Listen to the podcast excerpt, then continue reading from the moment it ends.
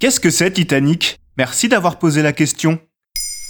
Quand on évoque le Titanic, c'est avant tout pour parler de l'une des plus grandes catastrophes maritimes de tous les temps. Et pour cause, le naufrage du paquebot le Titanic, survenu dans la nuit du 14 au 15 avril 1912 dans l'océan Atlantique, à la suite d'une collision avec un iceberg, a causé le décès de plus de 1500 personnes. Et ce drame, l'un des plus funestes de notre histoire, a engendré l'un des plus grands films de tous les temps, Titanic, de James Cameron. Mais pourquoi ce film est-il si culte? Même sans parler de l'œuvre en elle-même, il suffit de s'intéresser à tout ce qu'il y a eu autour du film pour se rendre compte de sa dimension. Par exemple, il fut le premier film de l'histoire à atteindre le milliard de dollars de recettes au box-office. Et au final, il aura rapporté presque 2 milliards de dollars dans le monde entier. Et ce succès planétaire en termes d'entrée reste à ce jour sans grande équivalence. En France, il est même à ce jour le film le plus vu en salle avec plus de 21 millions d'entrées. Mais au-delà de ce succès populaire, il jouait également d'un succès critique en témoigne les 14 nominations aux Oscars pour 11 statuettes remportées, soit le record sur une même cérémonie, à égalité avec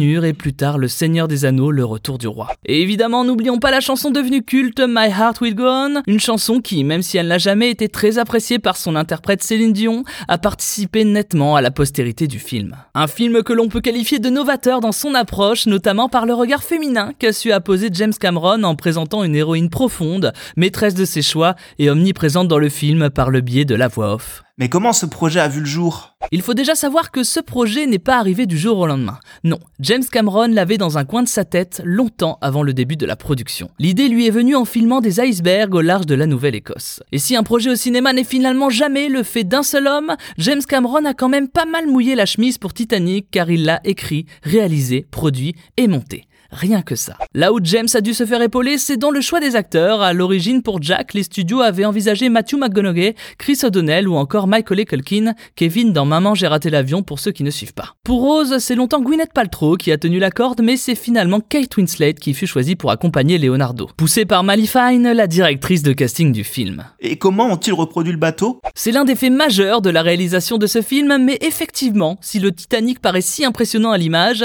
c'est parce qu'une maquette à taille réelle a été été fabriqué expressément pour le tournage. Une maquette qui, pour la deuxième moitié du film, a été coupée en deux pour permettre à l'embarcation de faire un quasi-angle droit avec la mer dans l'impressionnante scène où le Titanic finit à l'eau. Et même si cette prouesse paraît démesurée, elle aurait, selon les producteurs du film, permis de faire énormément d'économies sur les effets spéciaux. Alors avoir une maquette géante c'est bien, mais dans le cadre d'un film sur l'eau, faut-il encore se créer son propre océan? Pour ce faire, la 20th Century Fox a donc dû acheter des terrains en basse Californie mexicaine et creuser ses propres bassins. Cause de toutes ces extravagances et un quasi-doublement du budget annoncé, les observateurs ont longtemps cru que ce film ne serait jamais rentable. Beaucoup prédisaient même un bid monumental. Comme quoi parfois au cinéma, il faut prendre quelques risques si l'on veut marquer l'histoire. Maintenant, vous savez. Merci d'avoir posé la question. En moins de 3 minutes, nous répondons à votre question. Que voulez-vous savoir? Posez vos questions en commentaire sur les plateformes audio et sur le compte Twitter de Bababam.